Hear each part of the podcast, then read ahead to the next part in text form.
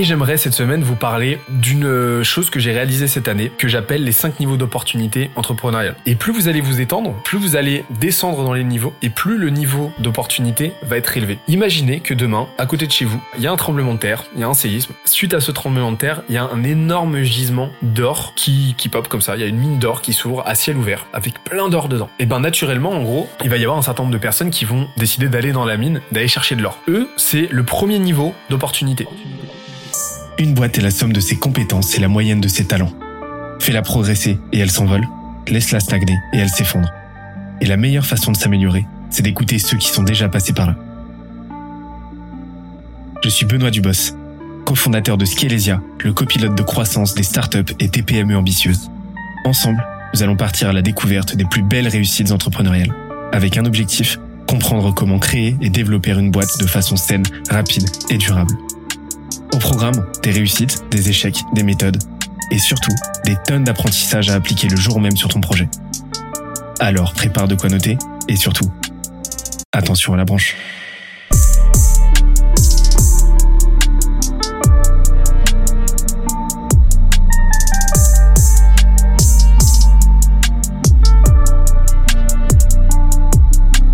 Let's go. Et j'aimerais cette semaine vous parler en tant que sujet random de la semaine d'une euh, chose que j'ai réalisée cette année, que j'appelle les 5 niveaux d'opportunité entrepreneuriale. C'est un modèle mental, c'est un framework, vous pouvez en faire une matrice, euh, en faire une matrice en fait, mais c'est un modèle mental qui vous permet de comprendre euh, les, les dynamiques sous-jacentes, les dynamiques économiques de n'importe quelle industrie, de n'importe quel secteur d'activité, de comprendre comment une économie se structure. Vous avez compris ce modèle mental, vous avez identifié ces cinq niveaux d'opportunité, vous êtes en mesure de cartographier non seulement une industrie donnée, et de comprendre un petit peu le niveau d'opportunité de chaque, enfin le, niveau d'importance en fait de hiérarchiser les différentes opportunités qui vous font face. Ça paraît un peu abstrait comme ça, mais je vais, euh, je vais vous expliquer. Concrètement, il y a cinq niveaux d'opportunité qui se nourrissent les unes les autres et plus que se nourrir, qui se répercutent les unes sur les autres, qui, euh, qui s'incluent un petit peu comme des poupées russes les unes dans les autres. Et plus vous allez vous étendre, plus vous allez descendre dans les niveaux, et plus le niveau d'opportunité va être élevé. C'est-à-dire que plus le gain potentiel de l'opportunité en question, de ce niveau-là en, question, va être élevé, et plus, en revanche, ça va être compliqué de vous implanter dans, cette, euh, dans, ce niveau-là d'opportunité. Je vais prendre un exemple tout simple, je vais prendre une analogie toute bête, et après je vais vous donner des exemples concrets. Imaginez que demain, à côté de chez vous, il y a un tremblement de terre, il y a un séisme, il n'y a pas de victimes, tant mieux. Euh, il n'y a pas de victimes, il n'y a même pas de casse en fait, mais suite à ce tremblement de terre, il y a un énorme gisement d'or qui, qui pop comme ça. Il y a une mine d'or qui s'ouvre à ciel ouvert, avec plein d'or dedans, juste à côté de chez vous. C'était un terrain, voilà, c'était euh, c'était une zone où il se passait pas grand chose, euh, où vous viviez, mais mais d'ailleurs si vous viviez à Paris, peut-être que cet exemple n'est pas le plus pertinent, mais on va dire voilà au parc Monceau il y a une une mine d'or. Et qu'est-ce qui va se passer? Et eh ben naturellement, en gros, il va y avoir un certain nombre de personnes qui vont décider d'aller dans la mine, d'aller chercher de l'or. Forcément, à pas du gain, on va les appeler les chercheurs d'or. Eux, c'est le premier niveau d'opportunité. C'est-à-dire que ils vont directement investir de leur temps, investir de leur savoir-faire, de leurs compétences euh, pour aller se tirer la bourre dans la mine et essayer de tirer parti directement, de façon linéaire, de la ressource qui est exploitée ici, c'est-à-dire de l'or exploité, qui est exploitable, qui est en tout cas à disposition. Donc on a le premier niveau, les chercheurs d'or. Forcément, les chercheurs d'or, eux, vont avoir besoin d'un certain nombre de choses pour pouvoir travailler. Ils vont avoir besoin de matériel, ils vont avoir besoin de ressources, ils vont avoir besoin de denrées, etc. Ce niveau-là va donner lieu à l'émergence du deuxième niveau d'opportunité, bah, qui est tout simplement le niveau qui va fournir ces ressources-là, ce matériel-là, au premier niveau, aux chercheurs d'or.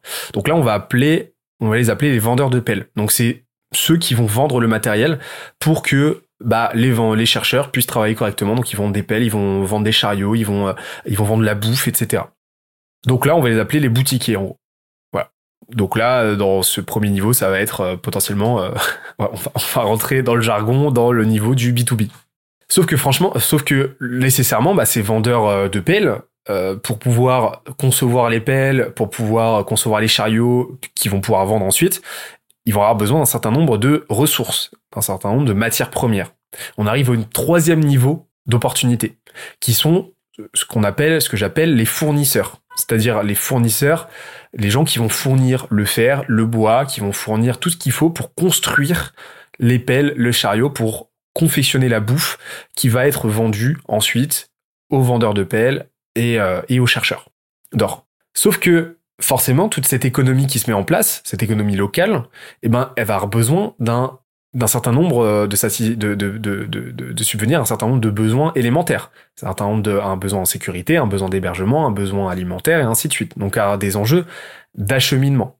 On arrive au quatrième niveau, le niveau des bâtisseurs. Donc en gros, c'est ceux qui vont fournir l'infrastructure, les infrastructures qui vont permettre à l'économie localement d'exister. Donc ça va être ceux qui vont bâtir les maisons, ceux qui vont bâtir les usines, et aussi ceux qui vont acheminer toutes, ces, euh, toutes les ressources nécessaires, toutes les matières premières nécessaires pour que tout fonctionne. Et enfin, on arrive au dernier niveau, qui sont ceux qui vont fournir les calories. Donc l'énergie pure qui va permettre à l'économie en elle-même de tenir. Donc ça va être par calories, on entend bah, les calories alimentaires, mais on entend aussi les calories énergétiques. Donc c'est tous ceux qui vont fournir les et aussi les calories informationnelles aujourd'hui. Mais c'est tous ceux qui vont acheminer vraiment l'énergie élémentaire qui va permettre à tout le monde de, à l'industrie de tenir, à l'économie de tenir. Et en gros, plus on grimpe, plus la barrière d'entrée est forte, mais le plus le gain est élevé. Pourquoi la barrière à l'entrée est forte? Parce que bah, ça, va demander, ça va demander à chaque fois un investissement de plus en plus colossal pour pouvoir s'implanter. Euh, là où, là où c'est très facile en tant que chercheur d'or de se jeter corps et âme dans, dans la mine avec une pelle et euh, advienne que pourra, ça va être beaucoup plus compliqué de mettre en place l'infrastructure, logiquement, de cinquième niveau qui va nous permettre de euh, mettre en place les câbles électriques, d'acheminer, de mettre en place de, des, des chaînes d'approvisionnement pour amener la bouffe et ainsi de suite. Donc logiquement, il y a un niveau de complexité à chaque fois qui nécessite un investissement supérieur en termes de ressources, en termes de levier, mais forcément le gain est substantiellement plus élevé. Pourquoi? Bah Parce qu'il y a des effets de réseau, parce qu'il y a des effets de levier, euh, il y avait, parce qu'il y a des effets d'exponentialité, et en plus de ça, parce qu'il y a une barrière à l'entrée qui est beaucoup plus élevée. C'est-à-dire qu'une fois que vous êtes implanté au cinquième niveau, c'est très très compliqué de vous en déloger. Et c'est là qu'on comprend en gros comment les grands groupes, comment les empires se construisent. C'est-à-dire que très très souvent, les grands groupes, c'est des groupes qui commencent au niveau 1 maximum niveau 2 et qui petit à petit gravissent les échelons jusqu'à se constituer en jusqu'à cartographier en fait représenter toutes les chaînes de valeur et devenir leur propre économie. On va prendre l'exemple d'Amazon par exemple. Amazon, ils ont commencé en tant que vendeur de pelles. Pourquoi? Parce qu'à la base, c'était un site e-commerce qui vendait des livres et donc il permettait à des libraires, à des libraires de vendre leurs livres, tout simplement. Mais petit à petit, ils se sont mis à gravir les échelons, à devenir fournisseurs d'hébergement en créant des entrepôts. Ils se sont mis à devenir distributeurs, donc euh, à acheminer eux-mêmes les marchandises, ainsi de suite. Et aujourd'hui, eh ben, ce qu'on voit, c'est que leur canal de revenus principal, un de leurs canaux principaux de revenus, c'est Amazon Web, Services, donc AWS, qui est une entreprise une BU de cinquième niveau qui fournit la calorie informationnelle et qui est devenue euh, bah, aux entreprises, qui est aux acteurs avec lesquels ils travaillent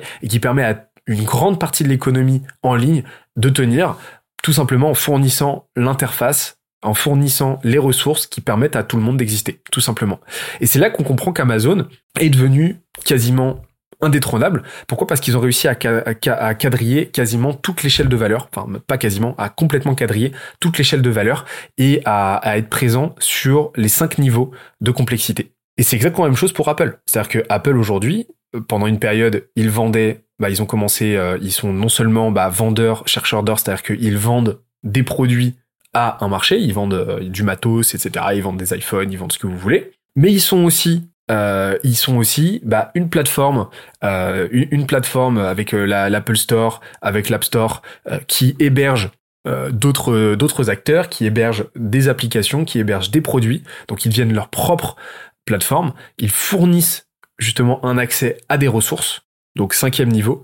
Et en plus de ça, ils, ont créé leur propre interface qui euh, permet aux gens qui utilisent leurs produits, donc leur propre écosystème, leur propre OS en fait, qui permet aux gens qui utilisent leurs produits d'avoir un accès supplémentaire à d'autres ressources en euh, d'autres ressources en fait. Une fois qu'on a compris ça, on a compris dans quel niveau d'opportunité on se, on se positionne. C'est-à-dire que par exemple dans le cas du dropshipping, eh ben c'est un, voilà quelque chose de très concret. Quelqu'un qui va créer son site de dropshipping pour vendre des produits, il va être au niveau 1. Quelqu'un par contre qui va se proposer, bah, qui va vendre, euh, qui va monter son agence de création de site Shopify, par exemple, va être au deuxième niveau. Quelqu'un, par contre, qui va fournir euh, qui va fournir euh, des, euh, des, des connaissances, des compétences pour ces agences-là, elle va être au troisième niveau. Quelqu'un qui va ensuite fournir bah, les infrastructures, cloud, etc., qui permettent à tout ce beau monde d'exister, et ben par contre vont être au cinquième niveau. Donc là, dans le cas d'Amazon Web Services.